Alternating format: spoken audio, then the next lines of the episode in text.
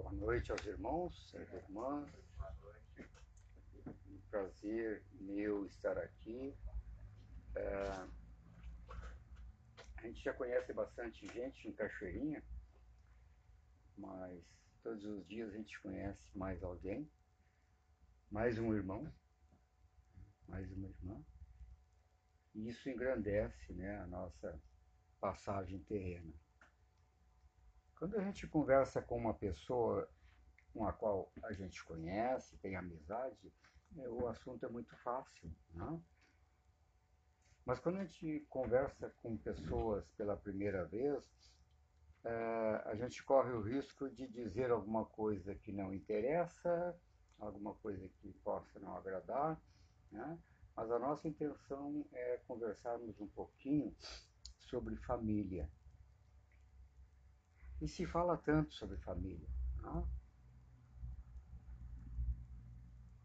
No entanto, apesar de se falar tanto sobre família, as nossas famílias eh, não estão bem. Hoje, a, o apelo da materialidade, o apelo do, do comodismo, eh, o apelo das novidades, da moda, fazem com que as pessoas, é, às vezes, tenham uma certa dificuldade de acompanhar isso, mas na tentativa de acompanhar tudo isso, esquece o principal. Aqui tem uma tecnologia, um computador, um projetor, né? tantas coisas modernas que a gente tem que aprender a lidar. Mas nós temos que primeiro aprender a lidar com a pessoa humana, a começar exatamente pela família. Tem uma historieta naquele livro Mestre Peregrino, acho que você tem, Mestre Peregrino, né? um livro que a gente publicou, e o terceiro capítulo conta a seguinte história. O, o mestre, o mestre peregrino, ele estava fazendo a sua caminhada e de repente ele ouve um choro. E ele está andando num lugar inóspito, tem um rio, tem uma montanha cheia de pedras e um trilheiro, e ele começa a ouvir aquele choro e foi andando e de repente ele encontra uma mulher chorando, desesperada, na barranca do rio. E ele então se senta ali perto, respeitando o choro daquela mulher, até que ela então consegue respirar, olhar para ele, e ele então diz assim: O que está acontecendo contigo para você chorar tanto? E ela novamente chora e ele aguarda, e então ela consegue contar. Disse ela: Faz uma semana que houve um grande abalo nessa região. E as pedras rolaram. E eu sempre passo por aqui uma vez por semana para levar meu filho para minha mãe ver, que mora no vilarejo mais adiante. E agora me aconteceu algo terrível. Eu ia passando e as pedras rolaram e abriram uma grande caverna. E eu olhei para dentro e vi alguma coisa cintilando. E eu fui entrando e fui identificando que aquilo eram grandes tesouros, eram joias, era ouro, eram pedrarias. Certamente, talvez, quando a, a, a caverna estava aberta, os piratas guardaram seus tesouros ali. E eu fiquei impressionada, só que não tinha como pegar todos aqueles tesouros e o meu filho estava num cestinho, então eu coloquei meu filho ao lado e comecei a encher o,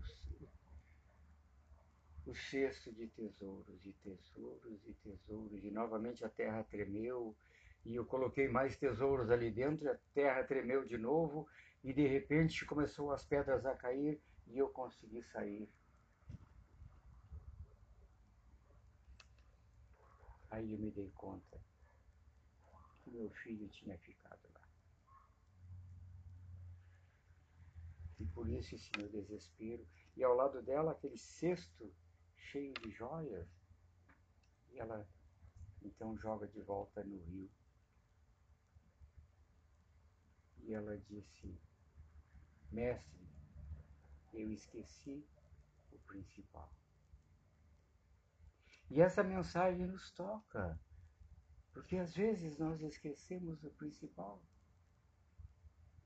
Às vezes a tecnologia, às vezes as contas, às vezes as desavenças, às vezes isso é fabuloso. Nos liga com o Japão, com o México, com a China, mas às vezes não nos liga com os nossos filhos, com a nossa esposa o nosso marido. Por isso, a família é a perpetuação do milagre da vida. Não há milagre maior no plano terreno do que essa perpetuação. A gente não se dá conta de que o casal tem esse poder magnífico de, pelo amor, consiga dar continuidade ao milagre da vida, à perpetuação da espécie, à manutenção da humanidade. E então tudo começa com o Criador, com Deus que criou o ser, e o ser através né, do casal evolui para a família, que constitui a sociedade e que se então se expande pela humanidade toda e novamente migra para Deus. É um processo contínuo que começa pelo ser e evolui então através da caminhada terrena, através da evolução, através do aprendizado e da prática principalmente do amor, se, ela, se eleva até o Pai. Então a família é sem dúvida nenhuma a maior maravilha do mundo. E as pessoas vão ao Egito ver esse monumento de pedra, esta pirâmide. Kelps, né, meu filho? A maior delas, são três, Kelps, Kefren e Miquerinos, eu ainda lembro disso, viu? Então, e vão lá, que bom que vão lá. É uma obra magnífica, mas a maior está na família. E é importante que nós, antes de entendermos a família, nos entendamos. A gente acha, pelo menos eu achava, que, eu, bem, eu sou eu, eu escolho o que eu quero, eu falo o que eu quero. Nada disso. Nós somos uma miscelânea de informações, de formações e deformações. E nós adquirimos exatamente o eu através daquilo que aprendemos com a mãe, com o pai, com os irmãos, com a escola, com os amigos, com a sociedade, com o meu ambiente de trabalho e principalmente eu sou também a minha interação espiritual. E principalmente. Então eu carrego tudo isso. Todos nós trazemos traços da nossa infância. Quando a pessoa vai no psicólogo, geralmente a primeira coisa que fala é da sua infância, porque é lá a raiz. Então o fruto daqui está ligado àquela raiz. E por isso que lá eu vou tratar a partir daqui, senão eu vou tentar mudar o meu fruto sem mudar a raiz. Eu não posso acreditar que aquela, aquele pé, aquele limoeiro vá produzir maçã. Então, tudo isso faz o quem sou eu. E é preciso que nós façamos então essa reforma íntima, esse entendimento do quem sou eu, para poder ir gradativamente perdoando, relevando, reentendendo aquilo que foi ruim na minha vida, para que eu exatamente não dê aos meus filhos a sequência daquilo que não foi bom. Pelo contrário, que eu possa dar para os meus filhos o melhor de mim, o melhor daquilo que eu consegui superar, como eu disse, pelo perdão, pelo entendimento. E às vezes as pessoas que nos magoaram a partir dos nossos pais, muitas vezes não são pessoas más. Não fizeram por maldade, fizeram porque não souberam cortar os laços dos seus sofrimentos e passaram para cada um de nós.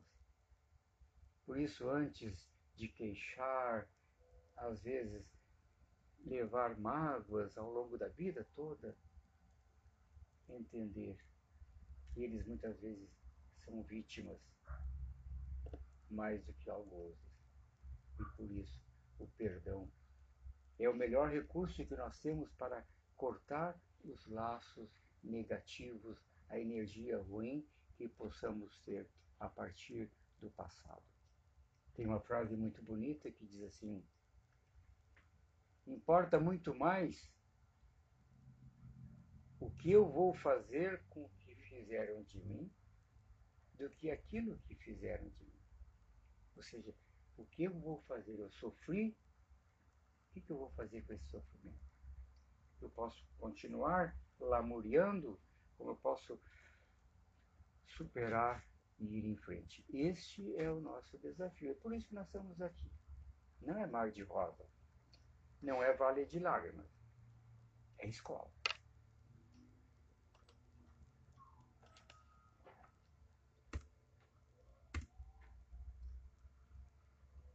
E então, uma grande pergunta: como estão as minhas relações em família?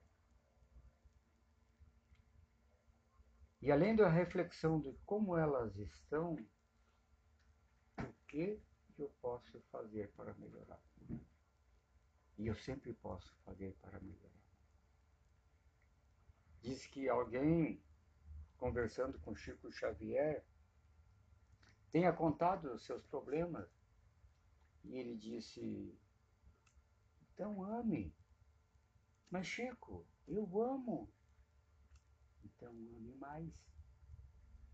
Ou seja, e amar não é só passar a mão por cima, pelo contrário até. O amar é entender o que está acontecendo, para então promover a mudança. Porque se eu não entender o que está acontecendo, eu até posso mudar um pouquinho, daqui um pouquinho volta tudo igual. Porque primeiro eu tenho que mudar as minhas convicções, para depois mudar as minhas atitudes.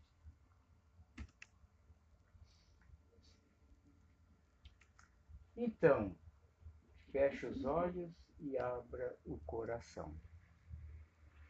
E se pergunte: eu estou feliz e realizado com a minha família? Ou eu fico constrangido em abrir o meu coração conversar, dialogar com calma, com tranquilidade, ouvindo o outro muito mais do que falando, poder perdoar e pedir perdão. Como disse Chico, se eu não posso voltar ao começo, eu aceito que posso começar agora e construir melhor qualidade de vida para mim e para minha família mas que para isso eu preciso ter coragem, humildade, perseverança e atitude. Coragem, porque o desafio é grande. Humildade, porque eu tenho que entender que eu não sou o único certo. Eu tenho a minha verdade, o outro também tem a sua. Perseverança, porque eu posso progredir um pouquinho e estagnar. Não, eu preciso continuar a minha caminhada. E atitude, porque tudo isso sem atitude fica no vazio. Porque a família, ela pode ser a origem de todas as soluções, como pode ser também de todos os problemas. Por isso, com o amor e evolução da minha família, haverá o progresso, assim como pode existir também a violência e a degradação da família. E não podemos esquecer que para mudar é preciso encarar. Nós temos aí a lenda de Ulisses, né, em que as sereias tinham um canto tão maravilhoso que os marinheiros se jogavam no mar e morriam afogados, querendo alcançar aquela maravilha, aqueles tesouros da mulher que deixou seu filho dentro da caverna. Então eu preciso encarar esses desafios da vida moderna para realmente promover a mudança. Porque se tu queres resultados diferentes, precisa ter conceitos diferentes e atitudes diferentes. Por isso, mudar conceitos para mudar atitudes. Cortar velhos conceitos que às vezes a gente passa para os filhos. Ah, a vida é difícil. Ah, o que, que os outros vão dizer? Ah, tu sempre tem que agradar a todo mundo. É muito bonito, mas nem sempre nós vamos agradar a todo mundo. Como se diz, nem Cristo agradou a todo mundo. Quem quer agradar a todo mundo acaba desagradando a sua própria existência. Caridade é fundamental, o amor é fundamental, mas tudo tem critérios, tudo tem limites. Cortar velhos compromissos com a família de origem e aqueles parasitinhas, os coitadinhos. O cortar a, a, família de origem significa, bem, então agora pai e mãe ficam para lá, sogro e sogra. Não, não é isso é evitar que botemos para dentro da nossa casa o casal traga, né, sogro, sogra, primo, tio, parentes de todo tipo, não fisicamente, mas pelas influências. Né? Sempre querendo ajudar o casal, muitas vezes estão lá influenciando e boicotando o próprio casal se conhecer. Velhos hábitos, pensamentos negativos, pessoas negativas, vivem se queixando, pessoas que implicam com tudo, donos da verdade, ah, eles não dialogam, eles falam para o outro ouvir. E se o outro fala alguma coisa, eles não ouvem. O mundo evolui. E a tua família?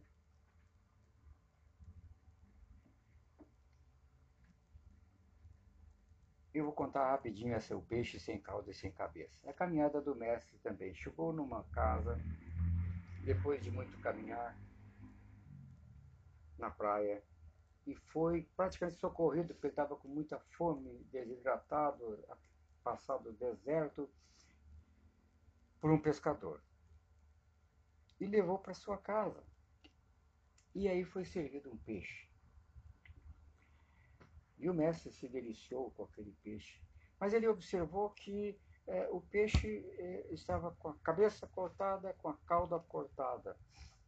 E é costume fazer o peixe inteirinho. Eu não entendo muito disso, né? Mas o peixe inteirinho.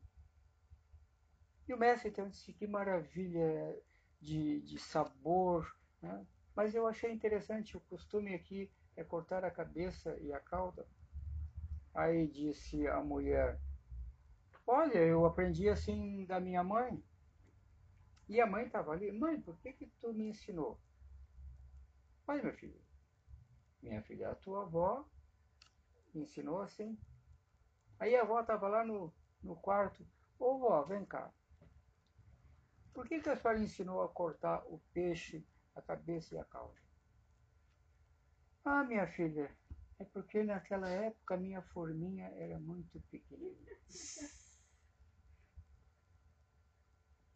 E às vezes as formas crescem e nós continuamos né, bitolados, repetindo as mesmas coisas. Então, está muito gostoso conversar nessa casa com vocês. A energia aqui é maravilhosa. Nas tempestades da vida, meu Pai está no comando. Se nós entendermos isso, se nós aceitarmos isso, se nós introjetarmos isso, né, a nossa vida fica mais leve, porque a nossa fé vai ser reforçada e a nossa confiança vai ser reforçada. Então, segura na mão de Deus e vai. E aí, as tempestades no mar da vida vão ser muito mais facilmente superadas. Nós não vamos desesperar. Podemos ficar tristes, sim, podemos ficar preocupados, sim, podemos balançar um pouco, sim, mas em seguida né, nós vamos voltar a ter a confiança de que Deus está no comando. Por isso, mãe e pai, seja uma fera no cuidado dos seus filhos. Aquele cuidado de olhar com carinho, com atenção, com vigilância. Não é boicotar, não é inibir, não é impedir que cresçam, não é impedir que experienciem a vida de acordo com o crescimento da idade. Uma coisa é uma criança de um ano atravessar a rua, de três anos atravessar a rua, de dez anos atravessar a rua e de 15 anos atravessar a rua. Né? Cada uma vai precisar de um cuidado, mas não, não podemos pegar uma, alguém de 15 anos para atravessar a rua, pegar pela mão, porque tudo pode acontecer. Nossos filhos precisam aprender a viver, aprender a se proteger, aprender a evoluir, aprender a escolher e ser responsável pelas escolhas. É muito fácil escolher para o outro se assumir. Comprar para o outro pagar. Fazer a bobagem para o outro dar um jeitinho de resolver. Por isso, ser uma fera no cuidado, na defesa dos filhos, dentro do que é razoável. E não esqueça que a mão que balança o berço é a mesma que governa o mundo. O poder da mulher, o poder da mãe, quando bem estruturada, alicerçada na ciência e no bom senso, para que possa fazer com que o filho cresça e seja um cidadão. E a pergunta que nós podemos fazer o que eu posso fazer então como pai, como mãe? O que, que eu posso fazer como filho, como escola, como igreja e como sociedade? Nós fazemos parte disso tudo. Temos aqui pais, temos mães, temos, fi temos filhos, temos professora aqui também, temos professora, temos a igreja, ah, uma casa espírita, não deixa de ser a casa de Deus, né? não deixa de ser igreja, e somos sociedade, estamos aqui reunidos. Todo mundo deve ter votado aí poucos dias atrás e tal. Um gesto de cidadania, tá? independente do, do que foi feito, mas o importante é que nós participamos e devemos participar. E os filhos não são meros espectadores, eles são coautores, ou seja, eles estão juntos neste processo de formação da própria personalidade, da saúde física, mental, emocional, o sucesso e a saúde espiritual. Tem que ser completo. Não basta ser um homem de 1,80m, musculatura sólida, vendendo saúde, como se diz, se a personalidade não está bem estruturada no amor, na caridade, na fé. Se essa saúde for só do corpo, mas não cuidar através dos hábitos né, da obesidade, do cigarro, da bebida, da droga, ou esquecer o bem maior lá na caverna, que é a espiritualidade. A única coisa de valor que podemos deixar para os nossos filhos é o que nós somos e não o que temos ou o que dizemos. É o pai é a mãe pela sua atitude, pela sua postura, pelos seus valores, é que será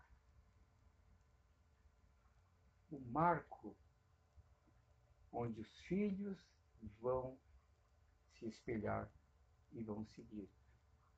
Eu posso dar os melhores conselhos do mundo, mas se a minha, meu exemplo não for condizente, eles vão seguir o exemplo e não o conselho.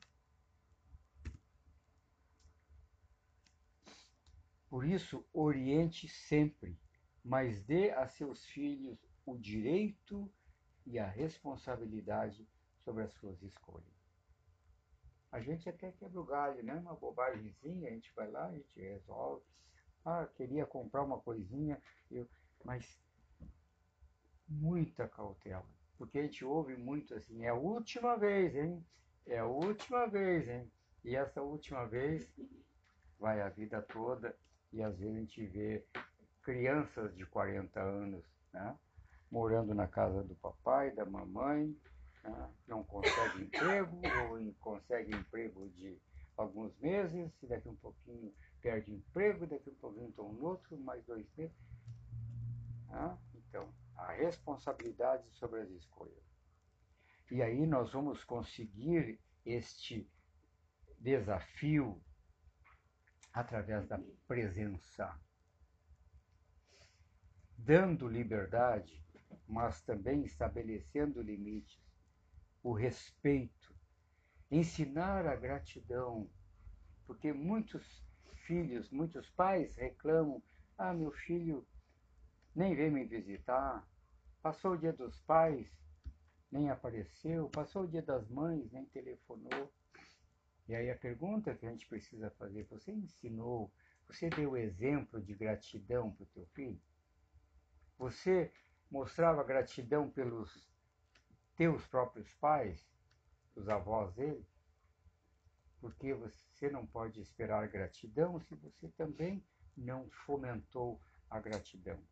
A participação. Criancinha vai guardar teus brinquedos. Crescer um pouquinho, ajuda a lavar a louça. Crescer um pouquinho mais, vamos ajudar a arrumar a casa. Participação. Porque se não chega aos 15 anos, 16, nunca lavou uma louça, pede para a menina lavar uma louça. A bronca está feita. Tá?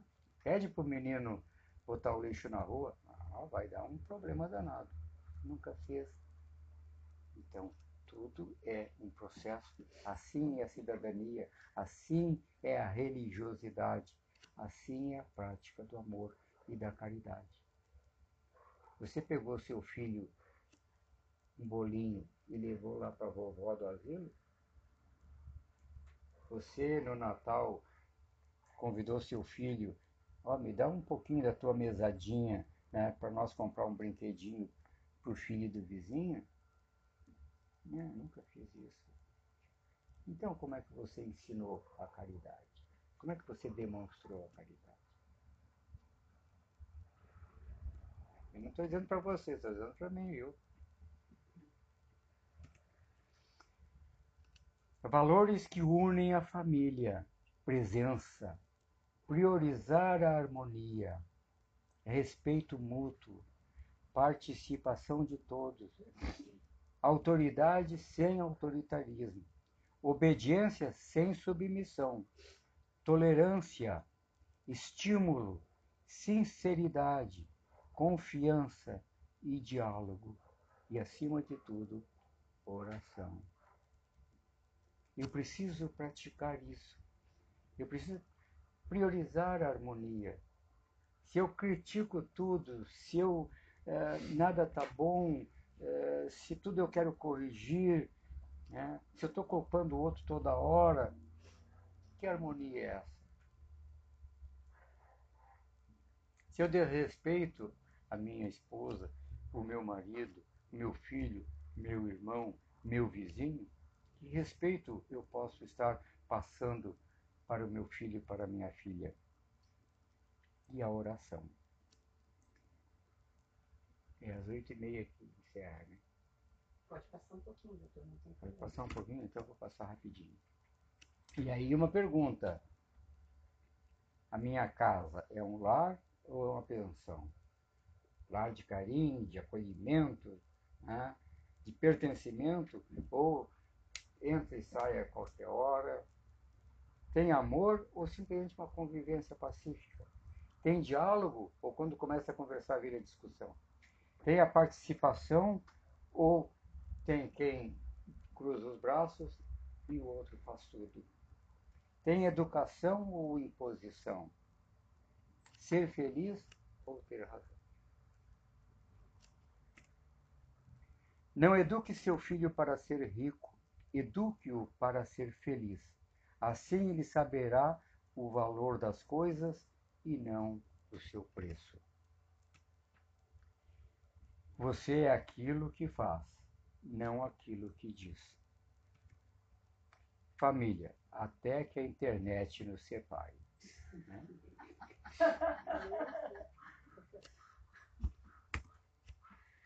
Muito perto do mundo, muito distantes do coração. É, até o cachorrinho está ali. Então, o que desune o casal, família de origem, quando a gente respeita sim, quer bem sim, ajuda de certa forma, mas a interferência pode, pode prejudicar. O despreparo, né? para fazer qualquer coisa, hoje a gente vai na internet, como é que faz o bolo, como é que faz o pudim, né? como é que cozinha, né? para tudo. E para o casamento, né? Ainda tem alguns cursinhos aí, e, mas assim, é, para a gente poder casar e entender, a gente tem que primeiro se conhecer. Às vezes levamos preconceitos para dentro da para dentro da nossa casa, né?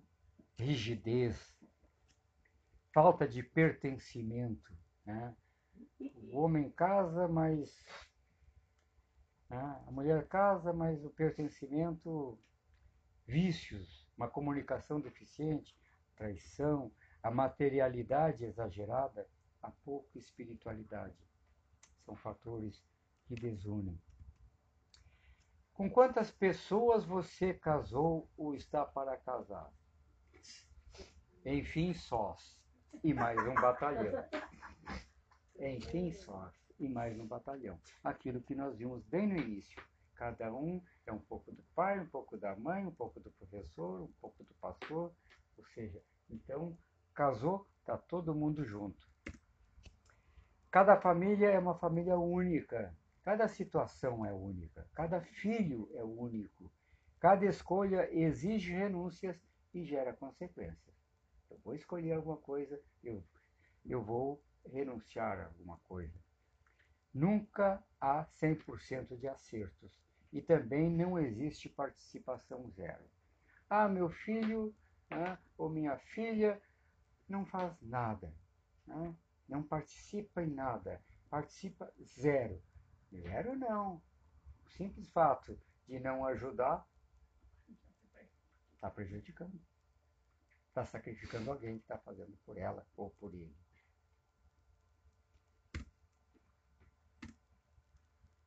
Então, o que depende de mim, o que depende do outro e o que depende de nós. Faço tudo o que posso, mas não posso tudo. A mãe não pode tudo, o pai não pode tudo, o avô não pode tudo, a criança não pode tudo, mas pode muito. E se cada um fizer o muito que pode, com certeza a família vai ser feliz. Agora, não pode ficar ah, deprimido, se sentindo culpado por não poder fazer tudo. Porque isso é uma realidade também. Ah? Pessoas, ah, mas eu queria fazer mais, mas eu não posso, então eu estou triste por isso, eu estou deprimido, porque eu queria fazer. Só quem pode tudo é Deus. E mesmo assim, Ele só nos dá a semente. Não faz horta para ninguém. Então, Ele nos dá a semente do amor, sim. Né? A semente da caridade, da fé, da esperança. Então, qual é o maior o grande mérito e a maior recompensa? Tornar a humanidade e os nossos filhos mais felizes. É isso que nós queremos. Através dos nossos filhos, fazer com que a própria humanidade seja melhor. Porque todo espírito que se eleva, eleva o mundo. Isso é fantástico. Nós todos fazemos parte de uma mesma comunidade, uma mesma fraternidade. A própria é, física quântica mostra o quanto nós estamos interligados. Eu posso me fechar lá em casa né, é, com os meus pensamentos, achando que então eu estou ali numa, numa bolha. Não, absolutamente. Né? O meu pensamento é uma energia, a minha palavra é uma energia, a minha atitude é uma energia. E o pensamento é a maior das energias, porque nada do que está aqui não passou primeiro pelo pensamento. Muita gente de óculos aqui, eu também. Alguém pensou em algum momento, lá naquela praia onde botaram fogo e o fogo foi tão forte que derreteu a areia e essa areia se transformou em vidro. Assim que foi a origem do vidro, por um acaso, muitas coisas, né? Bem, alguém lapidou a, a ponto de transformar numa lente de um óculos. A armação de um óculos também veio lá do metal, veio do plástico, que veio do petróleo. Alguém pensou, pensou, pensou em tudo a maior energia é o pensamento. Por isso, vamos fiscalizar, estar atentos ao pensamento. Pensamento ruim, a gente joga fora. Pensamento ruim, é, que tem alguma conotação com o que eu posso fazer para que ele deixe de ser, eu vou fazer para que ele deixe de ser. Isso é um trabalho, é um processo. Então, toda alma que se eleva, eleva o mundo, a começar por mim mesmo, pela minha família. Quer fazer algo para promover a paz mundial? Vá para casa e ame a sua família. Madre Teresa de Calcutá. Vai para casa. Não é porque eu estou aqui falando, não, mas é, o que, que eu vou fazer quando eu sair daqui? Como é que eu vou chegar em casa? Como é que eu vou tratar meu vizinho? E meu colega de trabalho amanhã? Como é que eu vou tratar minha esposa que não pôde vir? Como é que eu vou tratar o meu filho que não pôde vir? Ou que não quis vir? Vá para casa e ame a sua família. Mamãe e papai, se vocês não se convencem, ninguém convencerá vocês. E eu não estou aqui para convencer ninguém. É apenas uma reflexão sobre família. O milagre da vida é escrever a sua história tendo a certeza de que você deixou a sua biografia gravada no coração de alguém. A começar pelos nossos filhos. E que Maria, mãe, mulher, esposa, cidadã do mundo, oriente os casais, proteja os nossos filhos e conserve a nossa família tanto a Maria, mãe de Cristo, como a Maria, como essa imagem energética, essa imagem de energia, de amor, de proteção, de zelo e de estímulo. E então, meus queridos,